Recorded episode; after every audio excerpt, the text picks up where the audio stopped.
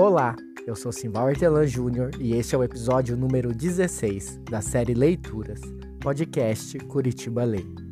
A leitura de hoje será realizada por Daniele Rosa e a obra escolhida foi o conto Marrom Escuro, Marrom Claro, do livro Redemoinho em Dia Quente, de Jarid Arraes, publicado em 2019 pela editora Companhia das Letras, selo Alfaguara.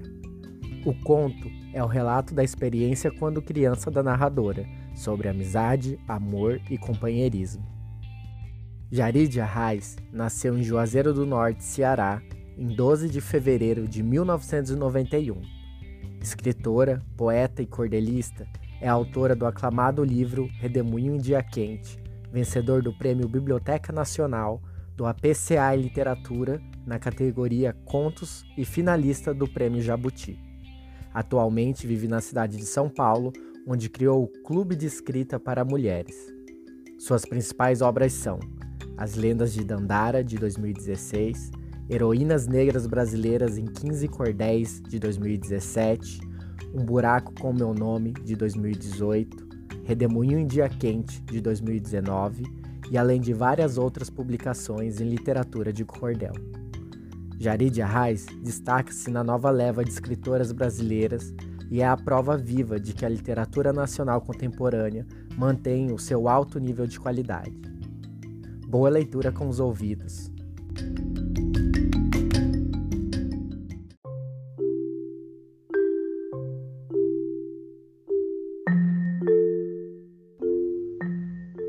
Marrom escuro, marrom claro. Minha avó morava numa casa com jardim logo na frente.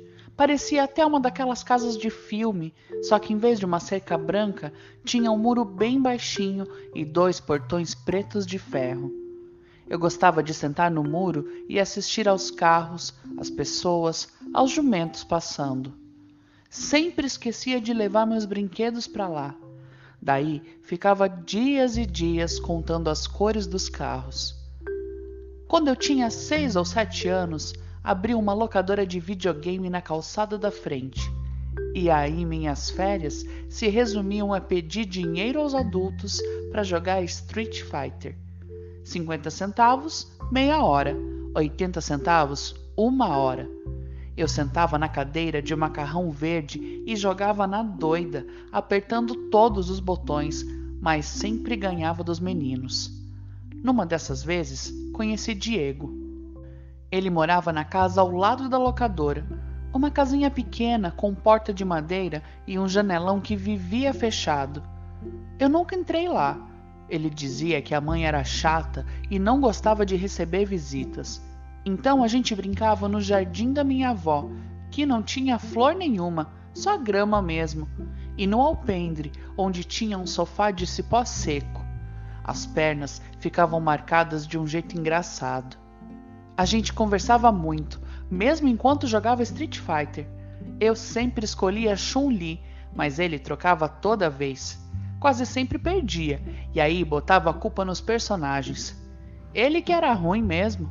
Tentava acertar os golpes que a dona da locadora ensinava, X com Y e duas vezes para a esquerda, e não conseguia fazer nada direito.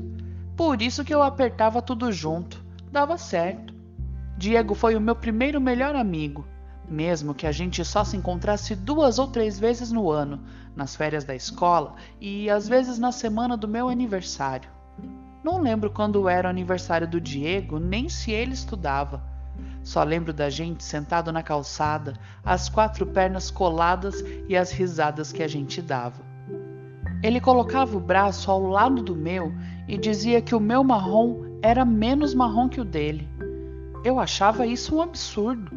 Todo marrom é marrom, não tem um que seja mais que o outro.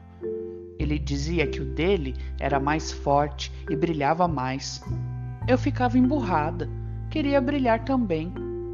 Do lado da sua prima, você brilha. Ele falava sempre que eu ficava de cara fechada. Minha prima era ruiva, os cabelos lisos, o rosto cheinho de sardas. Eu não queria ser ruiva, mas queria ser como ela, ganhar os presentes que ela ganhava, passear com o pai para os lugares que ela passeava, ter as Barbies boas que ela tinha e não aquelas de plástico oco que minha avó me dava. Uma vez, ela disse que eu tinha roubado uma caixinha de música que era um porta-joias e tinha uma bailarina rodopiando. Ela gritou que era dela, que eu tinha roubado, que eu era uma ladrona. Me doeu muito ser chamada de ladrona, com sete letras. Diego foi quem acreditou em mim primeiro. Depois foi minha mãe. Quer dizer, não sei se minha mãe acreditou. Ela só confirmou que a caixinha era minha, que era nossa, ela disse. Mas eu não me lembro de ter ganhado a caixinha. Acho que minha mãe só queria me proteger. Acho que eu roubei mesmo, mas não lembro como e nem quando. Até hoje, essa história da caixinha fica futucando meu estômago. Diego parado do lado de fora, tentando escutar a briga, e eu chorando, dizendo que não era ladrona, não. Eu não roubei nada, vó. A caixinha é minha. Chorei tanto que fiquei com dor de barriga. Passei a tarde inteira no banheiro. Quando eu saí, já era de noitinha e Diego estava na calçada me esperando. Trouxe duas bolachas de chocolate para mim. Não aguentou esperar tanto e comeu as outras quatro do pacote.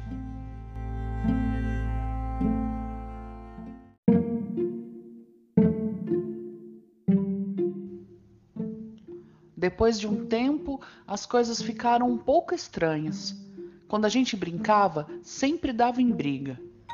Sempre que eu ganhava no videogame, ou quando eu não queria deitar na grama, porque me dava uma coceira danada, ou se eu escolhia o último picolé de cajá, ou quando eu queria assistir ao Domingo Legal e ele queria sentar na calçada para contar carros. A gente brigava e eu entrava na casa da minha avó e ficava na sala fingindo assistir a televisão enquanto ele botava a cara na janela, ajoelhava no sofá de cipó e me chamava baixinho. Ei, ei, ei, ei. Quando eu achava que já tinha castigado o suficiente, voltava para fora. Uma vez minha prima saiu e foi conversar com ele. Eu fiquei com ciúmes, com medo de que ela roubasse meu amigo só para se vingar pela caixinha de música. Olhei e vi os dois cochichando e Diego com cara de triste. Fui chegando perto da janela para tentar ouvir e de repente minha prima gritou que Diego gostava de mim. Gostava sim, de outro jeito, que não era só como amigo. Ele pediu um beijo, um selinho. Fiquei pensando em como seria dar um selinho nele, as duas boquinhas se juntando e estralando em dois bicos a gente sem jeito, depois com vergonha. Não pensei mais longe que isso, só disse que não ia dar beijo em ninguém. E lembro que ele chorou e eu fui me esconder no quarto. Só depois de quatro dias que voltamos a sentar na calçada para conversar e contar carros. Eu estava ganhando com oito vermelhos contra três brancos. Mas aí Diego achou melhor interromper tudo e vestir uma expressão muito séria. Eu tenho que te contar uma coisa. Fiquei caladinha, assustada com o tamanho da expectativa que crescia na minha barriga. Minha mãe disse que a gente não pode mais ser amigo. Eu quis saber o motivo. Diego começou a chorar e eu segurei a mão dele bem forte, as lágrimas dele brilhando no rosto marrom escuro minhas lágrimas brilhando no rosto marrom claro. Ela disse que você é rica e eu sou pobre e que a gente não pode ser amigo. Achei muito injusto que a mãe dele visse o jardim de grama da minha avó e pensasse que eu era rica. Eu só ia para lá duas vezes por ano. Não era minha casa. Eu não era rica. Eu não tinha uma Barbie boa que vinha com roupinha que parecia roupa de gente. Eu nem tinha ganhado a Barbie grávida que vinha com um bebezinho que você empurrava na barriga e tapava com uma parte que encaixava e imitava um bucho de grávida de verdade. Eu nem era ruiva e sardenta que nem minha prima, com os vestidos dela, os sapatos dela e os passeios com o pai.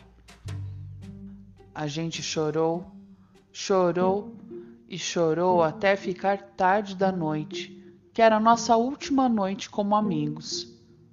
Ele levantou e foi embora, me olhando até entrar em casa. Depois olhou mais um pouco de dentro, pela porta de madeira, e aí a mãe dele fechou a brecha e eu nunca mais vi Diego.